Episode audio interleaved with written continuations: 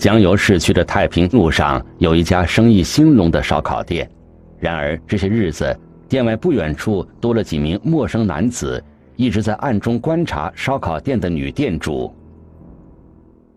不停在比对，不停在分析。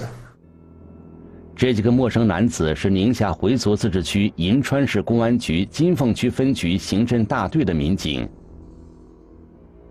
他们这次是执行一个特殊任务，查清楚这名看似普通的女店主是不是他们苦苦寻找了十八年的关键当事人。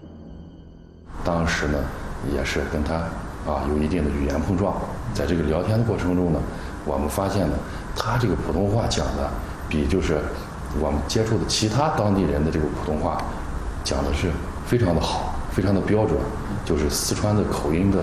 不是很重。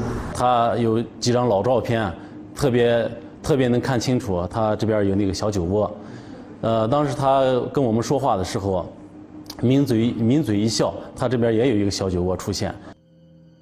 侦查员高度怀疑这家烧烤店女店主的真实姓名叫吕桂英。对，应该是她。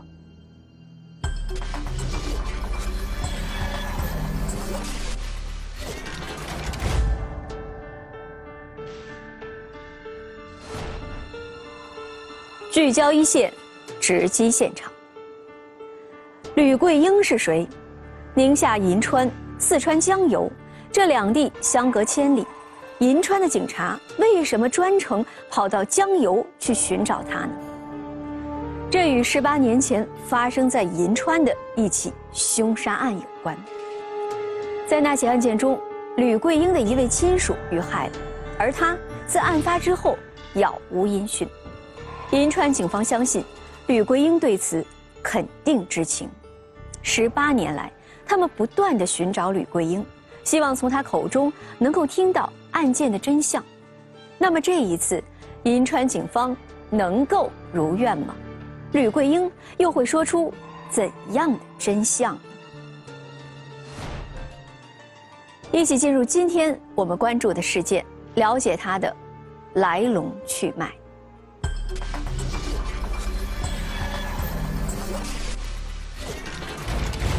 无名男尸惊现荒野沟渠，酒家的线索是没有提取到的。死因成谜，电话本能否成为破案关键？我们就通过这本电话本去逐步的去落实清楚了尸源。身份确定，被害原因依然扑朔迷离。继父之死，一线栏目正在播出。通过暗中观察和一系列查证，银川警方基本确认，这名烧烤店女店主的真实身份就是吕桂英。因为我去点的东西，我跟她面对面站到一起，我看跟她交流过眼神，她那个眼眼神跟我看那个照片给我那个眼神感觉很像，所以说我就特别肯定是她。能找到吕桂英，让银川警方振奋不已。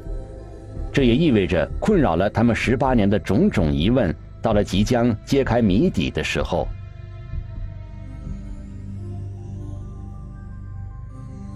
案件发生在二零零一年十二月二十五日，当天，银川市公安局金凤区分局接到群众报警，在金凤区这个良田镇银兰村二中一个桥洞里面。发现一具男尸，而且还有血迹。接到这个报警以后呢，我们立即赶到现场呢，开展一个现场勘查的工作和走访调查的工作。经现场勘查，死者是一名中年男性，时年五十岁左右。福建斌是本案出现场的法医，时至今日，他对当年的勘验结论记忆犹新。主要是位于头部。头部损伤，头部是钝器打击形成的，有呃颞部、顶部颅头皮损伤、颅骨凹骨折、脑内血肿形成，因此呢，这个共分析呢，就是有一定质量的钝器打击形成。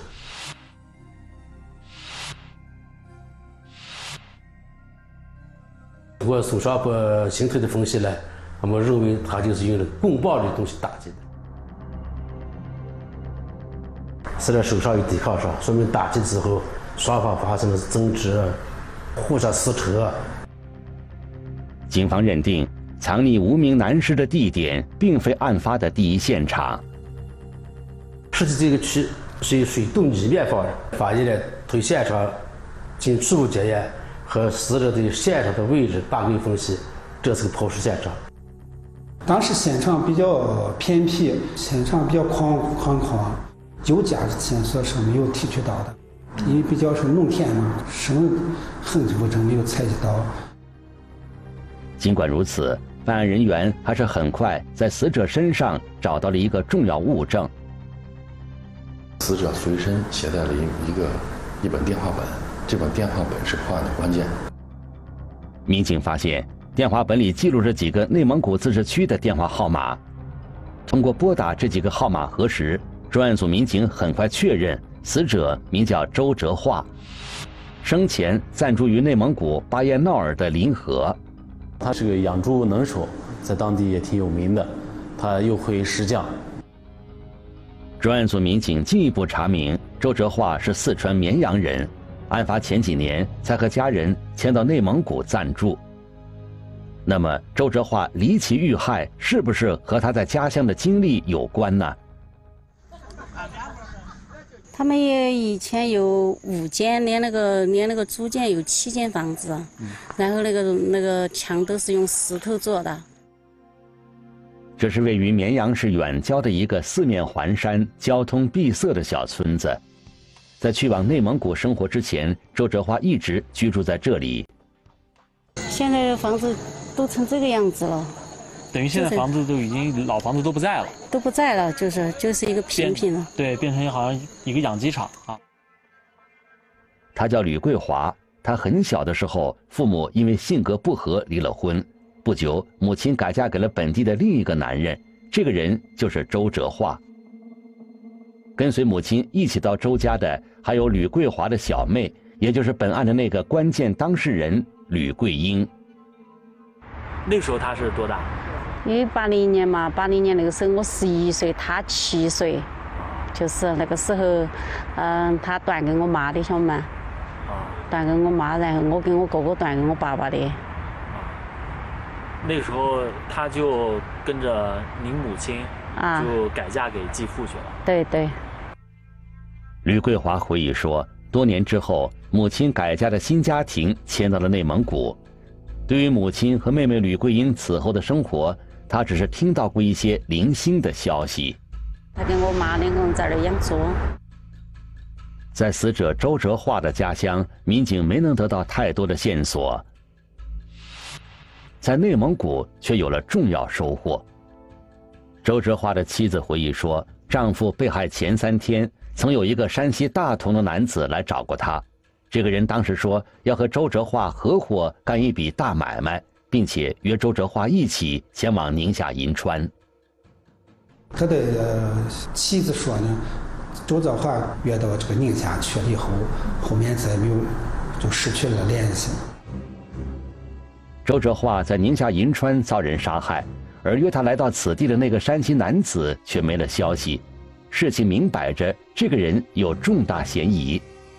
他是谁？当时有电话，我们通过这个电话呢，确定了犯罪嫌疑人。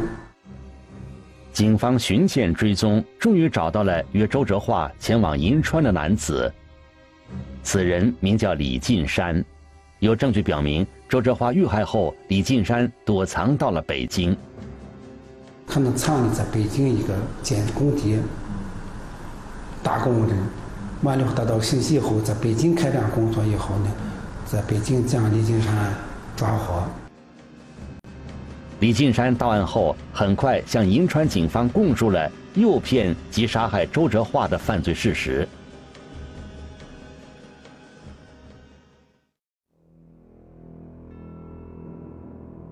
他说，案发前，他以合伙做买卖的名义，将周哲化诱骗到了银川市一处荒凉地段。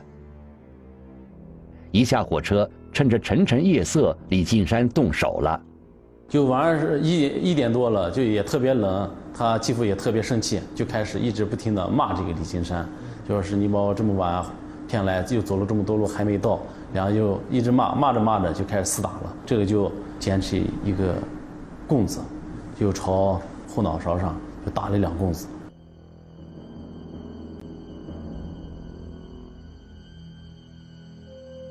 令人不解的是，李金山与周哲化素不相识，为什么要专程从山西前往内蒙古，煞费苦心的编织谎言？把周哲化诱骗到宁夏银川，将其杀害呢？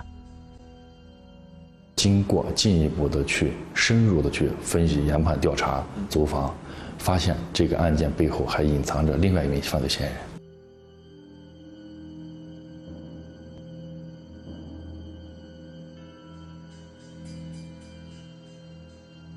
这名男子如实供述了他伙同这个就是死者的继女，也就是我们这个吕桂英啊，伙同吕桂英作案的这个整个过程。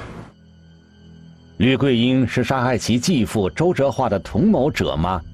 李进山的供述让警方大为震惊。专案组立刻展开调查，得知吕桂英在案发前几年已经远嫁到山西，但是案发后突然销声匿迹。婆家人也并不知道他去了哪里。结合当时这种侦查条件，我们呢开展了大量的工作，包括有可能他潜逃的方向，都进行了追踪，但是呢没有没有一个好的一个结果。银川的警察到绵阳来找我，他说的你妹妹出事啊，嗯嗯，他跟当时说的还是有点严重，他说你妹妹杀人了，他这么说的。我当时我觉得不可能了，晓得吗？我心想不可能，我妹妹会杀人，呃，有点不可思议，晓得吗？他你妹妹把你继父杀了，哎，我心想他没得这么大的胆子哦，我心想。妹妹吕桂英杀害了他的继父吗？这个说法让吕桂华无论如何难以相信。此后很多年，他的疑问一直没有得到解答。我问他为啥子要杀我继父，他说他们也不清楚，但是呢，你妹妹跑了。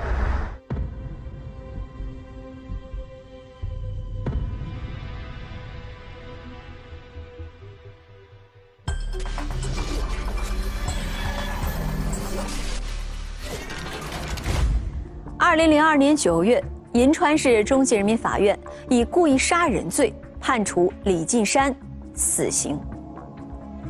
可是。对于银川警方来说，周哲化被害案远远没有终结。李进山最后的供述是一个巨大的问号，始终困扰着他们。如果吕桂英真的涉嫌参与杀人，她的作案动机是什么呢？案发时，吕桂英早已远嫁外地，和继父周哲化按说不会再有什么瓜葛，她为什么要伙同李进山下此毒手？这三个人之间。到底发生过什么恩怨情仇？我们来听听本案涉及的相关各方声音，解开疑问，还原真相。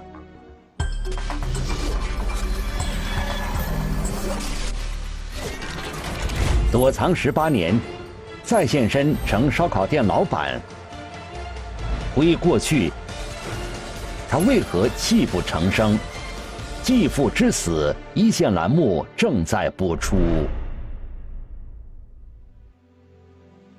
对于妹妹吕桂英涉嫌参与杀害继父周哲化，吕桂华始终不愿相信，但他承认，母亲带着吕桂英改嫁给周哲化后，家庭生活并不幸福。我们继父对我妈都不是很好，经常在外面不回来，然后还，呃。对我妈也有打闹、打骂的那个那个迹象，一直在外面都有女人，甚至后面有时候把女人带回来，喊我妈给她煮饭、买酒，就是那种不听都爱打你，就是那种。经常因为这些事情呢，他们又打架、闹架，对他的影响是非常大。所以他慢慢的都变得比较好像不啥爱开枪的那种，不啥爱说话的那种，晓得吗？这个跟他跟家庭有很大的关系。这番话似乎是在暗示，吕桂英杀害继父周哲化很可能和周哲化的家暴行为有关。但家乡邻居们对此的说法又不尽相同。他可能有时间话多点，每天那个闹，每天那个打那个。头两个有时间要打架，我我是现在要打架。平心而论，即便家暴真实存在，对于此后远嫁外地的吕桂英而言，这也早就是陈年往事。难道他真的会在多年之后依然念念不忘，甚至伙同他人设局行凶？莫非这其中藏有更多的隐秘缘由？我妹妹真的是这辈子也不容易，说实话，这是痛心的呀。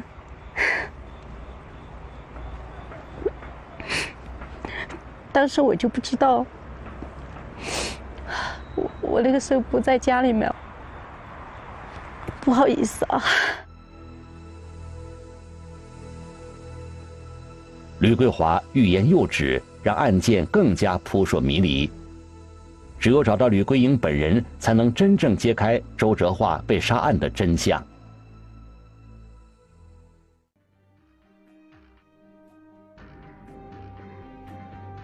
调查表明，案发后，吕桂英从山西家中不辞而别。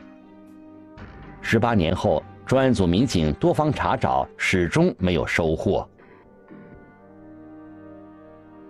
听我们局领导讲的，我们历任侦查员啊，都对这个案件啊进行过这个分析和研判，然后对我们分局的在册的命案逃犯，我们这个从分局党委包括大队、刑侦大队来讲呢，也是制定了详细的这种的呃那个工作计划吧。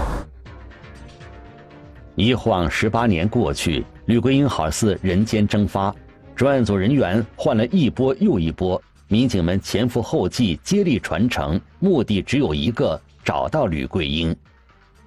十八年前的时候，我才七岁，在接手到这个案件之后呢，我对整个案卷首先要做一个了解，嗯，把每一页每一页都要看过来。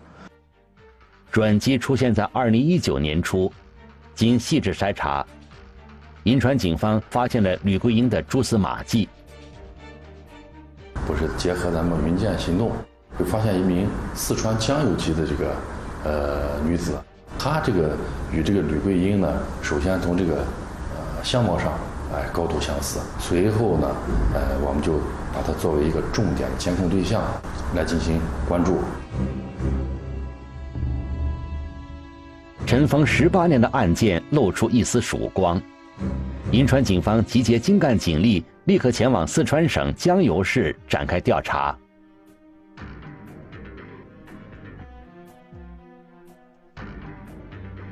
在疑似吕桂英经营的烧烤店，银川警方专案组民警开展了秘密侦查。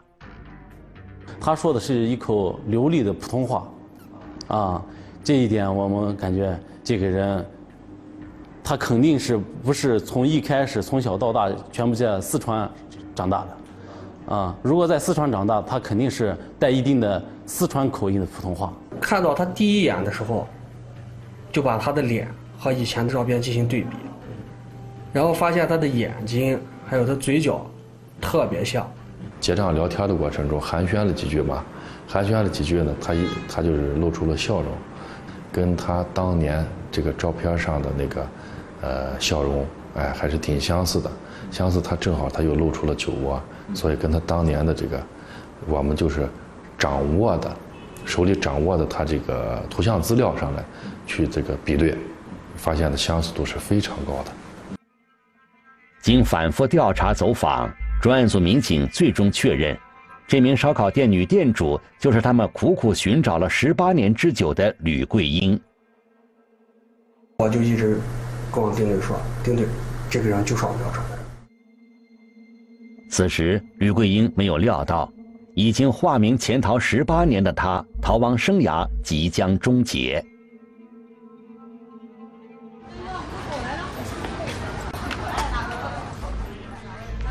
吕桂英，啊？我们是警察。啊？什么人呢？带好，带好。带好。兄弟，给他拿到。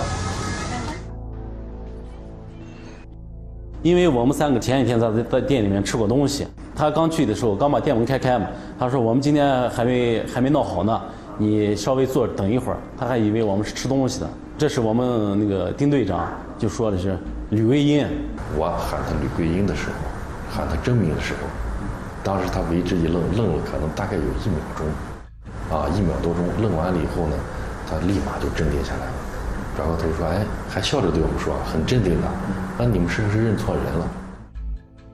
面对民警，吕桂英最初始终不愿意承认自己的真实身份。我告诉他，我。我们是过来解脱他的啊，我们是过来解脱你的。我们能在今天帮你找到这件事情，就是说你这一辈子啊，你肯定得面对嘛，对吧？你肯定得面对。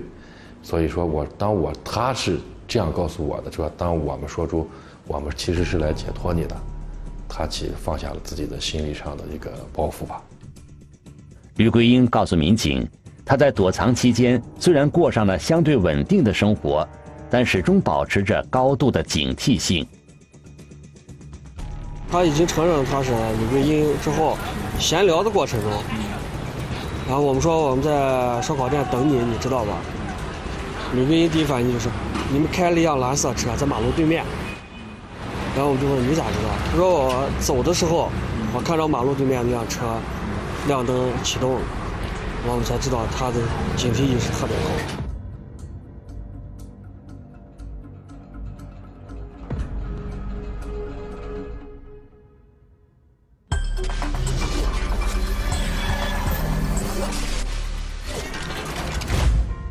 躲藏了十八年的吕桂英，落入了法网。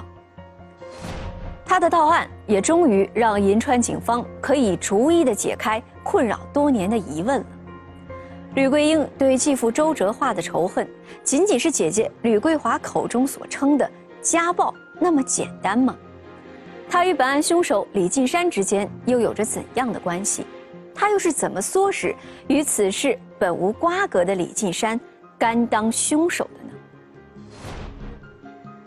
这起谋杀案背后的疑团正等待着警方一步步解开。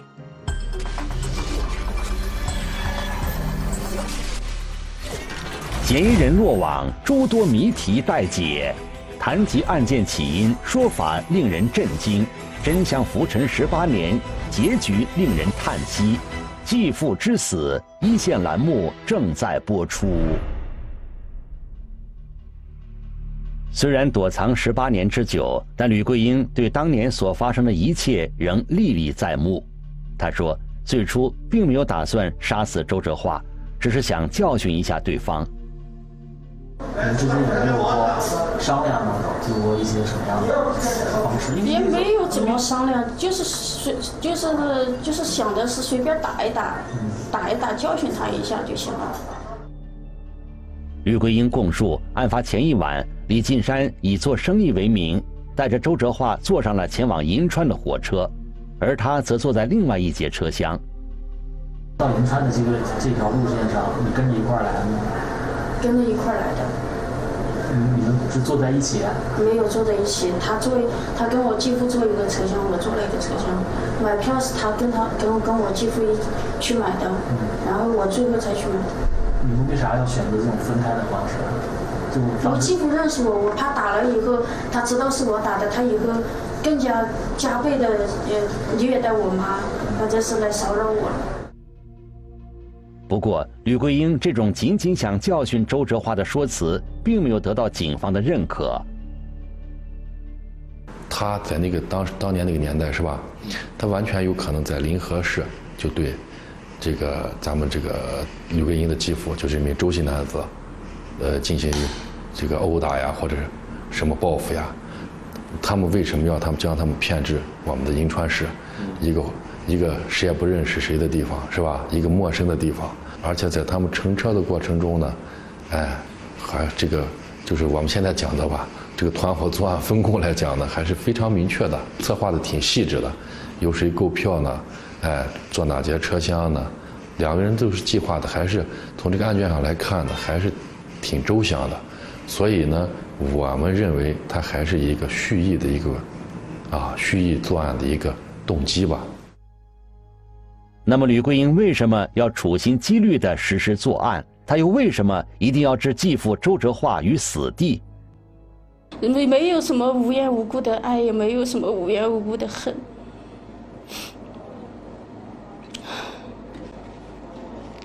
从小的种种下那种比较那种特别讨厌他、特别讨厌他的那种那种心理了。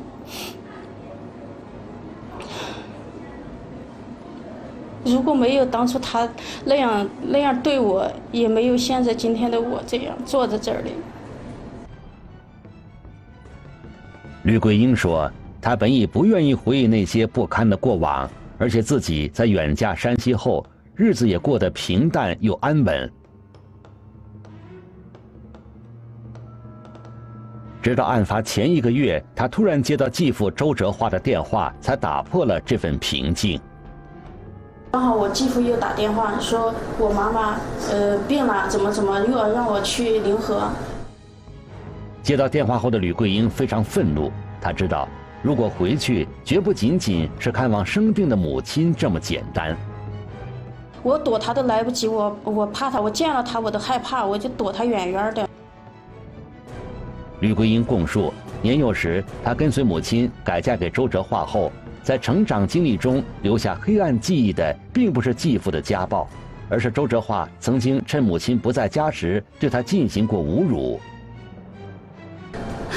我十二岁，十二岁多那年，我妈去赶，赶集去了，那。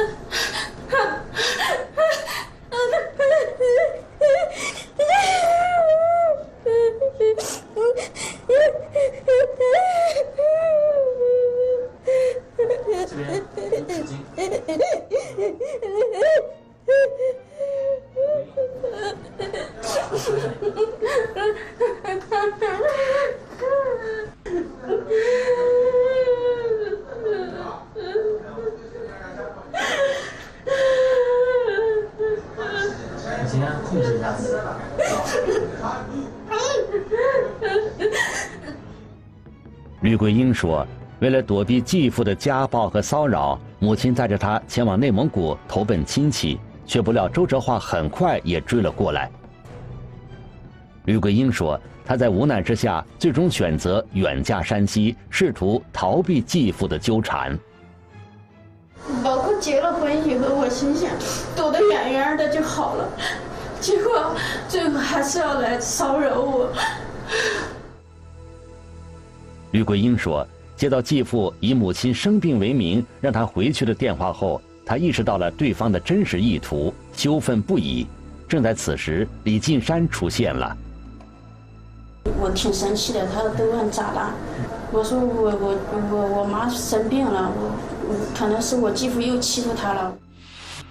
那段时间，李进山独自一人在山西承包工程，经常到吕桂英开设的小卖部购买商品。”在外人眼中，他们的关系并没有什么特别，但是在吕桂英看来，这个男人是一个值得信赖的倾诉对象。对我有点暧昧之心嘛，然后反正经常来买东西，反正就是有有一天，反正比较熟了嘛，就跟朋友一样的比较熟了，有点那种暧昧也能看得出来。在得知吕桂英的成长经历和遭遇后，李金山主动表示要为她出气。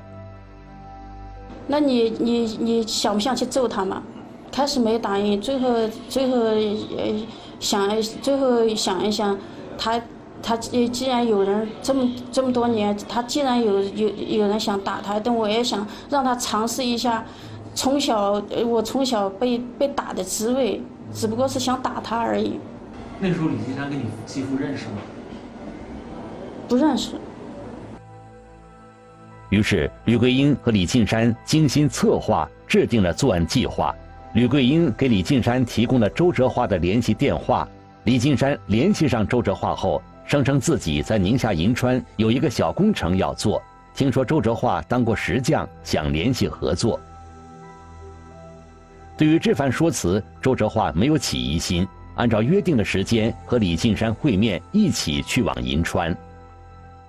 到达银川后，李进山带着周哲化前往案发地点，吕桂英则在火车站附近的旅店住下，等待消息。到天快亮了的时候，李进山就来找我来了。他说：“赶快走。”我说：“怎么了？”他说：“我我打了你继父了。”我说：“你拿啥打的？”他说：“我找了个棒子。”我说：“你你你你你怎么打他？”他说：“他从背后打。”你当时听了这话，你心里面是什么？我我我特别害怕，我心里特别害怕。然后，然后我就他说赶快走，赶快，他特别急的那种，催着我，他说赶快走，赶快走。吕桂英与李进山逃离银川后，便分道扬镳。吕桂英几经辗转跑回四川，在江油隐姓埋名躲藏起来。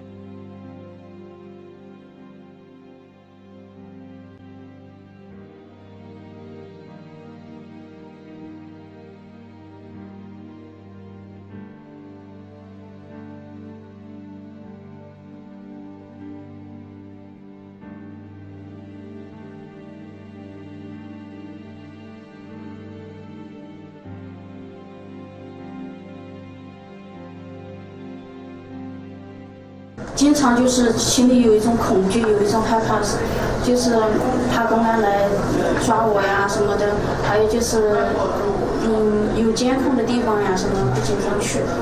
是在外面做点生意，真的也是担惊受怕的。那些吃吃烧烤，有时候喝醉酒的那些人来闹事儿啊什么的，把我摊子给提了什么，我就是不敢报警，忍气吞声。反正是平平常不做什么，一片一一般都是在屋里待着，也不什么去呃热闹的地方呀什么的，也一般都不是不怎么去。他应该有一定的反侦查能力，对，有一定的说白了有一定的思路吧，就是一般啊能潜逃。三到五月以上的这种逃犯，呃，他基本上在这个生活过程中都是很小心的。谈起十八年来接力传承，终于将案件成功告破的经历，银川市公安局金凤区分局参战民警感慨万千。虽然说十八年之后我们才把他抓住，但是这也充分体现出这个正义呢，迟早会来。对吧？当然，呃，在这个案件中呢，前期已经有一个嫌疑人，呃，就是被绳之以法，就为我们分局的“营建行动”的开展呢，树立了信心。